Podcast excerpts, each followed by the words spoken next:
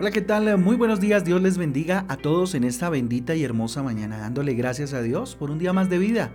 Así que levante sus manos, mire al cielo, déle una sonrisa al Señor y dele gracias por esta posibilidad de vivir que le da el día de hoy. Con ustedes, su pastor y servidor, Fabián Giraldo del Ministerio Transforma. Yo les doy la bienvenida a este espacio devocional donde juntos somos transformados, renovados por la bendita palabra de Dios, a la cual invito como todos, todos los días Hoy en Primera de Timoteo capítulo 5, Primera de Timoteo, primera carta a Timoteo, eh, capítulo 5 y el libro de Amós capítulo 3. Amós capítulo 3, recuerde que en nuestra guía devocional Transforma usted va a encontrar títulos y versículos que le ayudarán un poco a profundizar en el devocional del día de hoy. Yo le invito entonces a que vayamos a Primera de Timoteo capítulo 5.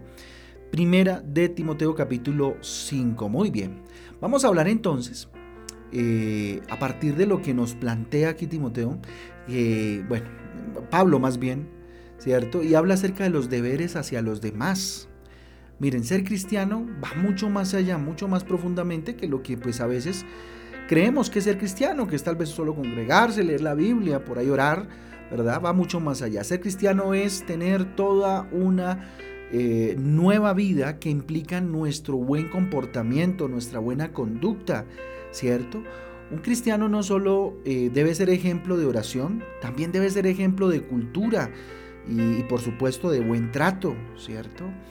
Miren, eh, nuestra manera de hablar, por ejemplo, nuestro lenguaje, ¿sí? nuestra manera de comportarnos con nuestra familia, también de comportarnos o nuestra conducta en la calle y en la iglesia también, ¿sí? Eso determina nuestra espiritualidad y bueno, más que determinarla también expresa, muestra, evidencia, ¿cierto? Nuestra eh, cristiandad, por decirlo de alguna manera, ¿sí? No puedes ser cristiano y, mantener una forma vulgar de comportarte, por ejemplo. ¿sí? Ser cristiano entonces es asumir algunos deberes en la vida espiritual y en la vida secular, en nuestra convivencia diaria con los demás, sean familia o no. Vamos a ver entonces unos deberes, deberes hacia los demás que nos presenta este capítulo maravilloso de Primera de Timoteo, capítulo 5. Versículo 1 en la parte A dice, no reprendas al anciano, sino exhórtale como a padre. ¿Sí? Arranquemos por ahí. Deberes hacia los demás, honrar a los ancianos, a los ancianos de edad. ¿Sí? Y me refiero a los ancianos de edad porque hay ancianos dentro de la iglesia que son ancianos en conocimiento. Por eso digo ancianos de edad. A los ancianos, a nuestros abuelos, los ancianos eh, que viven en Cristo, ¿sí? Mm, son personas sabias que pueden aportar mucho en nuestra edificación. Los ancianos, ¿cierto? Eh, generan en nosotros definitivamente reflexión, nos llevan un poco desde su experiencia a ver las cosas desde diferentes perspectivas. Por eso la palabra de Dios nos invita a honrarlos, a honrarlos, tanto ancianos de edad como ancianos también de la iglesia, porque estos pues a través de la experiencia, del conocimiento y del estudio de la palabra de Dios también adquieren una sabiduría que nos hace mucho bien, ¿sí? También es necesario respetar a los de nuestra edad o a los menores de nuestra edad, ¿cierto? Vivir eh, en respeto, ¿cierto? Respetar a los demás. Eh, continuemos en el versículo 1, pero en la parte B continúa diciendo, a los más jóvenes como hermanos. ¿Sí? Dice, eh, voy a leerlo completo para que no perdamos un poco el contexto. Dice, no reprendas al anciano, sino exhórtale como a padre, a los jóvenes como a, como a hermanos. ¿Sí? Este comportamiento, esta conducta pretende llevarnos a una sana convivencia, a no generar problemas, a no generar incomodidades. Mire lo que dice el versículo 2, a las ancianas como a madres, a las jovencitas como hermanas, con toda pureza, respeta, ¿cierto? A todos los que están a tu alrededor, ¿sí? Yo diría que mayor proporción, bueno, a todos por supuesto, pero a los ancianos, a las ancianas como a madres, dice, a las jovencitas como a hermanas. Eso permite que las miremos con pureza, varones. Ojo con eso, ¿cierto? Con pureza, mirándonos los unos a los otros. Y bueno, mujeres también, ¿no? Mirar a los jovencitos con pureza.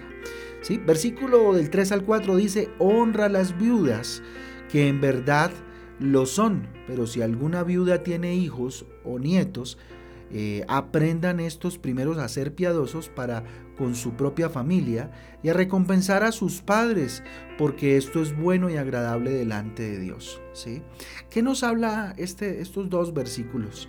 Y es eh, ayudar de manera material a quienes necesitan, ¿cierto? En especial a las viudas, dice ahí, ¿sí? Que era una práctica pues eh, muy común dentro del contexto cultural de la iglesia de la época, ¿sí? Aunque por supuesto ahora eh, también como iglesia debemos guardar por mandato bíblico a las viudas, ¿sí? Nuestra bondad no se debe limitar tan solo a tener buenos deseos para con los demás, ¿cierto? Santiago capítulo 2 del 15 al 17 dice, y si un hermano o una hermana están desnudos, perdón, y tienen necesidad del mantenimiento de cada día, y alguno de vosotros les dice, id en paz, calentados y saciados, pero no les dais eh, las cosas que son necesarias para el cuerpo, ¿de qué aprovecha? ¿De qué aprovecha? Si también la fe Así también la fe, si no tiene obras, es muerta en sí misma. Esta parte es importante, ¿no? Muchas veces decimos a aquellos que están en necesidad, sí, le damos un golpecito en la, espalda y no vamos a orar, vamos, ¿cierto? Y no nos metemos a ayudar, ¿cierto? Como dice aquí en Santiago, si un hermano está desnudo, si tiene hambre, ¿cierto? si tiene alguna necesidad, en lo posible procuremos, ¿sí? Procuremos en la medida de lo posible eh, ser propicios a esa necesidad a esa necesidad. Eh, versículo 8, vamos al versículo 8, dice, porque si alguno no provee para los suyos y mayormente para los de su casa, eh, ha negado la fe y es peor que un incrédulo. Ah, tremendo. Miren, debemos proveer para nuestra casa. El proveer no solo debe eh, se debe limitar a lo económico, ¿sí? aunque es importante por supuesto. También debemos proveer amor, afecto, caricias, cariño, respeto, ¿cierto? A los de nuestra casa. Qué importante es eso.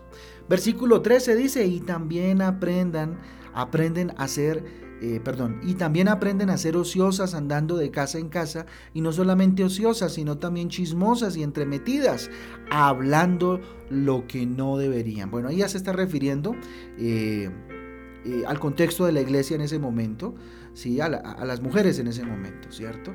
Y habla precisamente de que en nuestra conducta debemos desechar toda ociosidad, todo desocupe y chisme, ¿sí? Tanto hombres como mujeres, por supuesto. En la antigüedad ¿cierto? Hace algunos años, pues la mujer se conocía o tenía pues ese rótulo de, que los chismes salían de su boca, ¿no? De solo las mujeres. ¿Sí? Ahora, lastimosamente, hay hombres más chismosos inclusive que las mujeres y creo que todos por igual en ese sentido. Así que, oh, con los chismes, oh, con los comentarios, con la sociedad, con andar de desocupados, eh, entremetiéndonos en la vida de los demás. Versículo 16 dice, si alguno, eh, si algún creyente o alguna creyente tiene viudas,